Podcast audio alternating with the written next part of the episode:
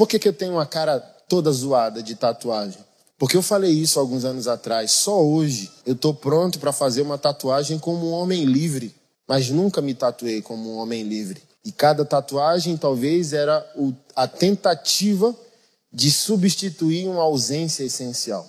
Trato muito sobre isso. Keila está aqui, ó. Não sei se você já percebeu. Isso é quase 50% do meu pescoço. E achei que isso era amor porque eu fiz na semana do casamento. Aí eu descobri com o passar dos tempos, adoração, psicologia, um livro que eu nem sei se tem mais ali, Pancada, Quem é Seu Pai Agora, Paternidade e Orfandade na Veia, porque é isso. O carrão, o dinheirão, o muito sexo, todo excesso é uma falta.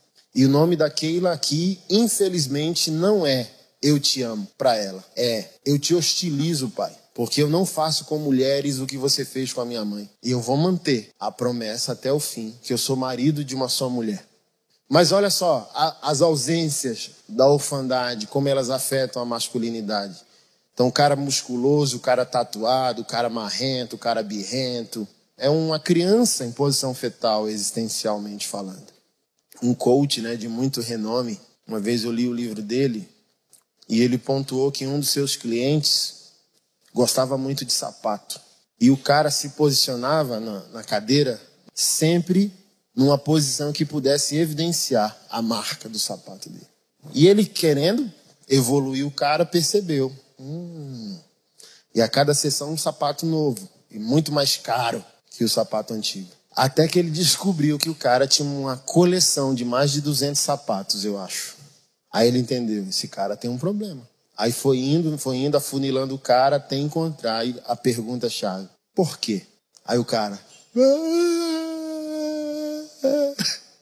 Porque quando eu era menino, meu pai não tinha dinheiro para comprar sapato. E eu ia descalço para a escola. E as crianças riam de mim. Olha só, velho. Aí o cara acha que tem um, uma satisfação, um prazer. Ah, eu quero esse carro. E às vezes não é, é a dor do passado. Porque um verdadeiro cara próspero não tem a marca. Eu sempre trato isso quando eu estou em treinamentos de finanças ou pregação sobre prosperidade bíblica. Cara que prosperou não quer a camisa da Lacoste, bicho. Cara que prosperou mais ou menos, a primeira coisa que ele faz é investir em estética, comprar o carrão, não porque é um carro bom, porque, tipo assim, ó, a Porsche Beleza, sempre vai ser a Porsche. Desvaloriza, mas muito menos que qualquer outro carro, ok?